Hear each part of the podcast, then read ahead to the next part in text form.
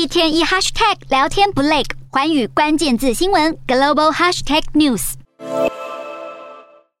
来看到菲律宾为了要应对国内的通膨压力，央行的后任行长米达拉就透露。菲律宾六月的货币政策会议将会肯定升息，而八月的会议升息可能性则是高达了百分之九十。而这两轮加息预料基准利率会从现有的百分之二点二五推高到百分之二点七五，最终是否会更高，则是要取决于国内状况。根据数据显示，菲律宾在食品以及非酒精饮料，另外就是运输价格上涨的驱动之下，五月通膨率同比攀升百分之五点四，这也是从二零一八年十二月以来的最高纪录。而菲律宾披索在上周是跌到了三年低点，恐怕会进一步的推高菲律宾的进口成本。但是米达拉他认为，菲律宾今年经济得益于疫情后的消费反弹，还是有机会成长至少百分之七。